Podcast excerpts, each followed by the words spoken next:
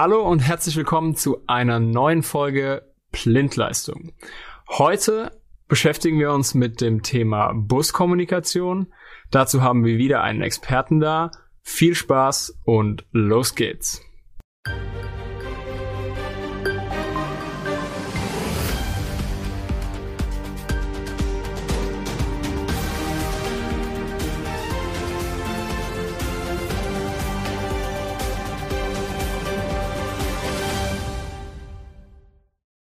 Hi Sebastian, schön, dass du wieder als Experte zur Verfügung stellst. Hi Steven, danke für die Einladung.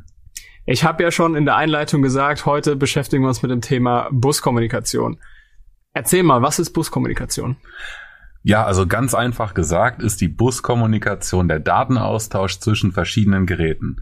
Ähm, also es werden von einem Gerät Daten zu einem anderen Gerät geschickt, dort wird etwas ausgeführt und eine Antwort wird zurückgeschickt. Also das Ganze teilt sich dann in der Industrie auf in einen Master oder in mehrere Master, die quasi Prozesse zum Beispiel steuern und verschiedene Slaves, äh, untergeordnete Geräte, die quasi die Befehle ausführen und Statusinformationen zurückmelden gerade in der Automatisierungsindustrie, also sprich, wo wir oder in der Prozessindustrie, wo wir große Anlagen haben mit verschiedenen Prozessen, die nacheinander ablaufen, wäre es ohne Buskommunikation gar nicht möglich, weil dort jedes Mal ein Mitarbeiter irgendeinen Stellhahn drehen müsste, irgendwas ausführen müsste, damit der Prozess weitergeht. Um diesen Prozess komplett zu automatisieren, gibt es mittlerweile diese Buskommunikation. Oder was heißt mittlerweile? Seit über 50 Jahren mittlerweile.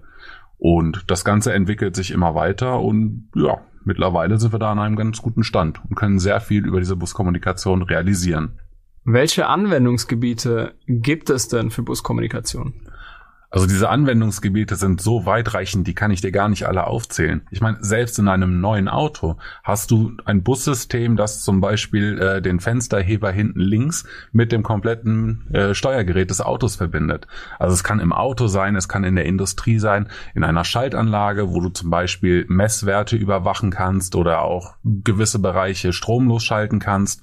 Ähm, all sowas, also überall, wo du nicht von Hand hingehen möchtest, um etwas zu erledigen, kannst du Buskommunikation verwenden, weil ein wichtiger Punkt ist natürlich auch dieser Fernzugriff. Hast du jetzt zum Beispiel eine Solaranlage irgendwo in der Prärie, möchtest du ja nicht unbedingt jedes Mal hinfahren, um Messwerte auszulesen, um irgendwelche Schalter umzustellen. Genau da kannst du zum einen die Fernüberwachung nutzen, um aus der Ferne, wie der Name schon sagt, auf deine Anlage zuzugreifen und so ja Wartungen äh, zu planen oder Messwerte auszulesen, wenn wir jetzt bei dem Beispiel Solar bleiben, was sind die, äh, wie hoch sind die erzeugten Energien und so weiter. Also letztendlich ist es wirklich der Datenaustausch zwischen Geräten. Neben normalen Statusmeldungen wie Messwerten können wir zum Beispiel auch Diagnosemeldungen äh, über den äh, Bus empfangen. Das heißt also, ein Gerät hat in der Anlage ein Problem. Das würden wir ja normalerweise nur sehen, wenn wir vor dem Gerät stehen oder wenn wir merken, dass in unserem Prozess irgendwas unrund läuft. Aber durch diese Diagnosedaten kriegen wir sofort eine Benachrichtigung, Achtung, hier ist irgendwas. Und auch eine Definition, was jetzt gerade ist. Also das heißt, letztendlich die wichtigsten äh, Vorteile von so einem Bus sind der Fernzugriff, dass wir äh, sowohl die Daten und Prozesse quasi aus der Ferne überwachen und steuern können, aber auch die Parametrierung. Das heißt also, wenn ich jetzt zum Beispiel einen Leistungsschalter habe, kann ich den auch über den Bus parametrieren und Werte ändern, dass er zum Beispiel schneller auslöst oder weniger schnell auslöst. All sowas ist über die Buskommunikation möglich. Kurze Zwischenfrage da für mich als, als Laie bei dem Thema. Ist das denn vergleichbar mit einem ich sag mal, mit einer Smart Home Anbindung, wo man dann auch irgendwie die Heizung steuern kann? Absolut. Das ist jetzt kein industrieller Bus, der dort verwendet wird, aber letztendlich basiert es auf einem Bus, weil die Geräte untereinander mit äh, oder miteinander vernetzt sind, miteinander kommunizieren und äh, ja, beim Thema Heizung zum Beispiel, ja gut, Heizung äh, ist auf 22 Grad eingestellt, der aktuelle Wert ist 21, das wäre jetzt zum Beispiel eine Statusmeldung. Äh, dann kommt zurück der Befehl, okay, bitte auf 22 Grad drehen und das Thermostat dreht automatisch auf, bis die Temperatur erreicht ist. Genauso beim Smart Home äh, Lampensteuerung. Du gibst einen Befehl über deine Sprachsteuerung oder über was auch immer. der Befehl wird ausgeführt und die Rückmeldung, Licht ist eingeschaltet, kommt zurück. Letztendlich alles das gleiche, nur da ist es halt im privaten Umfeld und äh, ist leicht anders von den Standards wie im industriellen Bereich. Frage zur Bedienbarkeit. Im privaten Umfeld nutze ich dafür gerne mal das Handy oder auch das iPad. Ist das denn im industriellen Bereich genauso? Auszuschließen ist es nicht. Es ist unüblich, weil gerade wenn wir jetzt wieder in die Prozessautomatisierung gehen, haben wir riesige Prozesse. Da hast du komplette Räume in deiner Anlage, wo riesige Bildschirme hängen, wo die kompletten Prozesse äh, visualisiert sind, wo du wirklich alles sehen kannst. Das ist natürlich auf einem kleinen Handy-Display schwierig. Letztendlich ist es auch so, dass eine SPS, also eine speicherprogrammierbare Steuerung, die quasi so einen Prozess dann zum Beispiel steuern würde, äh, lokal in dem Netzwerk ist. Natürlich kannst du dann über VPN-Verbindungen zum Beispiel auch von außerhalb auf deine Anlage zugreifen, wobei das eher unüblich ist. Aber letztendlich, wenn du in deinem Netzwerk bist, kannst du mit der richtigen Software äh, auf deine SPS zugreifen oder auch direkt auf den Bus bei Modbus RTU, der seriellen Kommunikation, wo du herkömmliche Zweidrahttechnik verwendest, kannst du zum Beispiel mit einem äh, Buskonverter direkt auf den Bus gucken und mithören. Das würde dann äh, ja mit dem Rechner funktionieren, mit dem Handy weiß ich nicht, glaube ich eher nicht. Aber letztendlich hast du da viele verschiedene Möglichkeiten. Aber letztendlich möchtest du das nicht, weil wenn du die Buskommunikation verwendest, möchtest du ja etwas automatisieren und äh, letztendlich überwachst du dann nur noch. Aber du kannst ja zum Beispiel auch Meldungen dann aufs Handy schicken lassen. Das ist natürlich äh, ein wichtiger Punkt, gerade wenn wir in einer großen Anlage sind, wo ein Servicetechniker unterwegs ist und äh, gegebenenfalls auf Diagnosemeldung reagieren muss. Vor allem auch, wenn man da jetzt sieht, es, es fällt irgendwas äh, in dem Prozess gerade aus, dass man da relativ schnell natürlich auch eine Warnmeldung bekommt aufs Handy. Das ist natürlich auch teilweise die Schnelligkeit äh, gefragt bei solchen Themen. Absolut, absolut. Genau. Du hattest vorhin gesagt, dass äh, das mittlerweile schon seit über 50 Jahren Buskommunikationssysteme gibt. Welche Systeme gibt es denn? Also es gibt eigentlich unzählige Busprotokolle. Bei uns äh, in der Industrie werden hauptsächlich, nenne ich es mal, natürlich werden auch andere eingesetzt, aber diese Standardprotokolle wie Modbus RTU, DeviceNet, Profibus DP, Modbus TCP, Ethernet IP, Profinet und IEC 61850 eingesetzt. Also das sind so die größten Busse, die die breiteste Verwendung haben. Grundsätzlich kann man hier unterscheiden in serielle Buskommunikation, also da reden wir von zwei oder drei Drahttechnik. Das ist quasi so diese herkömmliche, traditionelle und ältere Art der Buskommunikation und in Ethernet-basierte Kommunikation. Also Ethernet, das kennst du von zu Hause, dein Rechner schließt du über ein LAN-Kabel äh, zum Beispiel mit deinem Router zusammen und genau so eine Art Kabel wird auch in der Industrie verwendet, weil es einfach äh, diverse Vorteile bietet. Welche Vorteile bietet Ethernet-basierte Kommunikation denn im Gegensatz zur seriellen? Also die Hauptunterschiede bei den Ethernet-basierten Protokollen sind äh, neben der Übertragungsart natürlich die hohen Übertragungsraten, weil ich meine, gerade beim Internet haben wir sehr schnelle Übertragungszeiten, möglichst viele Daten in möglichst kürzer Zeit müssen von A nach B kommen. Und genau das gleiche machen wir uns hier zunutze. Bei der seriellen Kommunikation sind wir bei der Geschwindigkeit sehr eingeschränkt. Bei der Ethernet-basierten können wir halt die üblichen 10, 100 oder Gigabit verwenden und können so einen äh, Großteil aller Anlagendaten in sehr kurzer Zeit von A nach B übertragen und können natürlich dadurch auch ähm, weitaus höher aufgelöste Messdaten oder Messdatenverläufe aufzeichnen. Das heißt, äh, übertrieben gesagt, macht es ja einen Unterschied, ob ich alle 10 Sekunden einen Messwert habe oder alle 10 Millisekunden. Ein weiterer Vorteil ist die Redundanz. Das heißt also, ich kann eine Anlage redundant auslegen. Das heißt, ich kann mit zwei verschiedenen Steuerungen auf das gleiche Gerät gehen, äh, aber über verschiedene Kommunikationsleitungen. Das heißt, äh, ich meine, wenn jetzt irgendwo mal ein kleiner Unfall ist, ein Kabel wird durchgeschnitten, wären natürlich alle Geräte, die hinten dran wären, weg und könnten ja nicht mehr antworten, könnten keine Prozesse mehr ausführen und so weiter und so fort. Und über die redundante Auslegung könnten wir dann über das zweite Kabel, über die zweite Steuerung die gleichen Befehle an den Schalter über einen anderen Weg schicken. Das ist so auch einer der Hauptvorteile.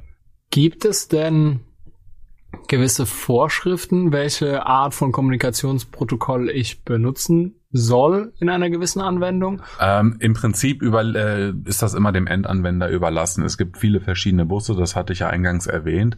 Es gibt für äh, spezielle Bereiche wie Ex-Bereiche, da gibt's dann wieder verschiedene oder da wird dann eher vorgeschrieben, wie der Bus zu äh, auszusehen hat, welcher Bus verwendet werden soll.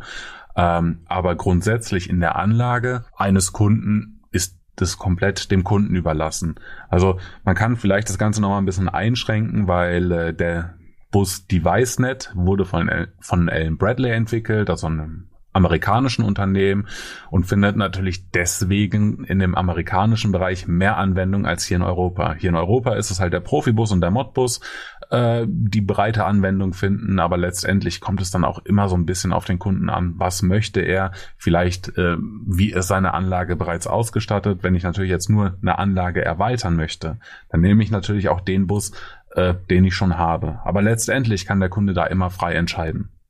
Die Empfehlung ist halt, wenn ich jetzt eine neue Anlage habe oder vielleicht auch eine Anlage modernisiere, da auf Ethernet-basierte Buskommunikation zu gehen, weil es einfach auch einfacher ist. Ich kann einen Switch irgendwo hinsetzen, gehe von jedem Gerät einzeln auf diesen Switch ohne dass ich da jetzt äh, wie bei der Zweidrahtkommunikation irgendwelche Kabel durchschleifen muss. Von daher, gerade wenn man die Wahl hat, würde ich persönlich immer auf die Ethernet-basierte Kommunikation gehen. Wir kennen nun die Unterschiede zwischen serieller und Ethernet-basierter Kommunikation. Wenn ich mich nun für eine der beiden Arten entschieden habe, wie gehe ich denn nun bei der Inbetriebnahme vor? Also vor der eigentlichen Inbetriebnahme steht natürlich zunächst erstmal die Planung. Planung heißt, ich mache mir Gedanken, wie sieht meine Anlage aus, welche Geräte baue ich ein. Ich vergebe zum Beispiel äh, Adressen, also ich plane, weil das ist ja gerade beim Bus auch eines der Punkte. Jeder Teilnehmer kriegt eine einzigartige Adresse. Das heißt, äh, so wie du bei dir in der Straße die Hausnummer 10 hast, hat dein Nachbar die Hausnummer 11. Aber es gibt keine zwei äh, Hausnummern 10 in deiner Straße. Deswegen ist es ja eindeutig. Und äh, genau so funktioniert das beim Bus auch, dass zunächst erstmal die Adressen geplant werden, dann wird geplant, wo gehen die Leitungen lang, zum Beispiel die Busleitungen, muss ich irgendwelche zusätzlichen Geräte wie Repeater oder Switcher vorsehen, wo sehe ich die vor? Also so diese Planung steht erstmal an erster Stelle. So, jetzt möchte ich die, an, äh, die Anlage in Betrieb nehmen. Dabei ist es wichtig, jetzt erstmal diese ganzen Busparameter an den einzelnen Geräten einzustellen. Das heißt also, ich muss wenn wir jetzt bei der Ethernet-basierten Kommunikation sind, muss ich als erstes die IP-Adresse einstellen, eine Subnetzmaske, ein Gateway. Ich brauche noch äh, eine gerätespezifische Datei oder eine Buszuordnungstabelle, weil der Bus so aufgebaut ist, wenn wir jetzt beim Beispiel Modbus bleiben, da haben wir immer eine Tabelle, die uns der Hersteller von Geräten gibt. In dieser Tabelle stehen dann sogenannte Registeradressen drin, also sprich äh, übertrieben gesagt äh, Excel-Zeile XY ähm, und hinter jedem dieser Werte versteckt sich dann ein Messwert, zum Beispiel der Strom, die Spannung, was auch immer.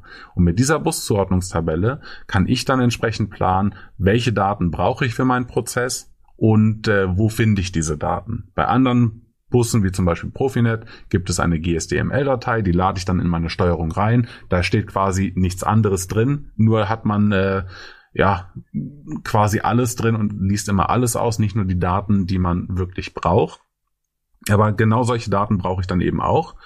Und äh, nach Abschluss dann der Inbetriebnahme geht's auf die Fehlersuche, weil nicht immer funktioniert alles reibungslos. Ich habe immer mal wieder irgendwo, gerade bei der seriellen Kommunikation, dass äh, zwei Adern getauscht sind, dann funktioniert das Ganze natürlich nicht. Deswegen muss ich da dann zunächst die Verkabelung prüfen, den Kommunikationsstatus, also kann ich alle Geräte erreichen und kann theoretisch, wenn es erforderlich ist, auch wirklich tief in die Kommunikation mit einsteigen, indem ich zum Beispiel den äh, Datenverkehr mitlese über Programme wie Wireshark oder eben äh, ja so ein USB zu RS485 Umsetzer nutze, um quasi auch auf der seriellen Leitung die Buskommunikation mitzulesen. Also letztendlich äh, wäre das so das grobe Vorgehen. Es gibt also mehrere Themen, die man vor der Inbetriebnahme beachten muss, aber auch eben während der Betriebnahme. Richtig. Lieber Sebastian, haben wir für unsere Zuhörer noch irgendwelche weiterführenden Themen, sodass sie sich das Thema nochmal schnell anhören oder anschauen können? Also wir haben äh, zu diesen Themen Kommunikation allgemein oder auch der seriellen und Ethernet-basierten Kommunikation im Rahmen von Breakers Wissen Kompakt, also unserer eigenen kleinen Videoreihe, äh, schon mal Videos erstellt. Die sind bei YouTube zu, äh, zu finden und die können wir auch unten verlinken. Gut, dann verlinken wir die Videos in unseren Show Notes, so wie ihr das kennt. Dann danke ich dir vielmals, lieber Sebastian. Ja, danke für die Einladung. Und hoffe, dass ihr beim nächsten Mal wieder einschaltet, wenn es heißt Blindleistung, der Elektriker-Podcast.